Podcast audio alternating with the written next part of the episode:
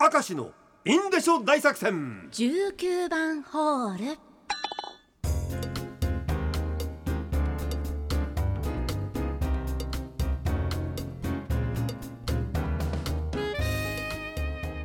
インデショ大作戦19番ホールにお付き合いいただき誠にありがとうございます。ありがとうございます。生放送の興奮冷めやらぬ私明石栄一郎でございます私もサメやらぬかもでございます。生放送が終わってから2分と7秒経ちました。はい。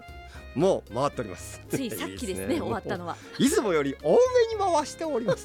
わかんないですね わかんないです。これはね。いいんですよ。大丈夫ですよ。はい。はい。はい頭脳ロードっていいですよ。わかんないですよ。はい、えーラジオネームランダムヒーローです。私北海道を離れて東京へ出て10年ほどなのですが、うん。年に数回帰省して北海道の焼き鳥屋に入ると北海道に帰ってきたなぁとしみじみするんですね、うん。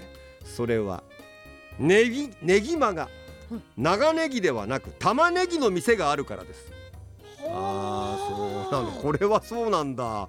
最近の若い世代はどうかわかりませんが私のようなどさんこアラフォー世代にとって焼き鳥は玉ねぎこれがたまらなく美味しいんですね、うん。いやわかるけどはい。俺ネギマで玉ねぎって入ったことない。うん。私も大体ネギマは普通長ネギなんだけど、うん。あの焼き鳥って頼んで鶏肉と肉の間に玉ねぎはあるんだけどさ、ますね。ネギマの玉ねぎってこれはこれでうまそうだね、うん。加熱するとあが甘みが出るからね。合いそうですね。おーすごいね。どこかちょっと行ってみたいなするとこあったね、ラジオネームモナカグミコ以前仕事がすごく忙しかった時少しでも時間を節約するため先客手の打ち合わせを録音したボイスレコーダーをバスの中で聞こうとしました、うん。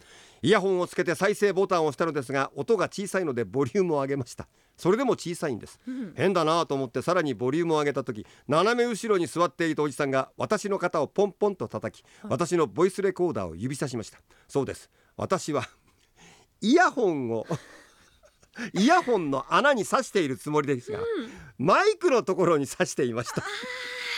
当然大音量で録音内容が周りに漏れておりました、幸い聞かれて困るような打ち合わせ内容ではありませんでしたがものすごく恥ずしかしかったです。恥ずかしいまあな変な歌とかじゃなくてよかっただろうこれ。ね。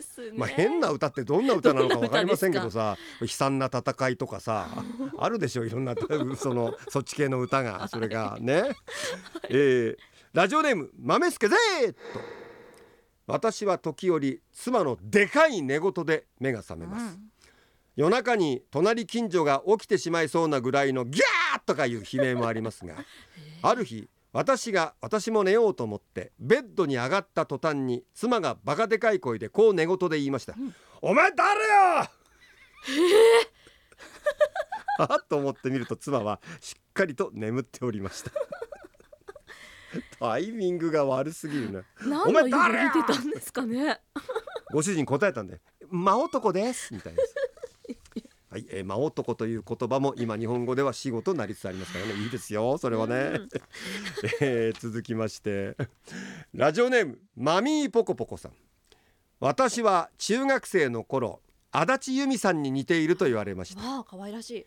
えー当時はドラマ「家なき子」が流行っていて 友達のお母さんや担任の先生からもうん「同情するなら金をくれって言ってみて」とリクエストされたものです。あ 大人になってからもそれは続き職場の飲み会でも同じことを言われました、えということは大人になっても足立由美さんでいけたわけでしょ？ね。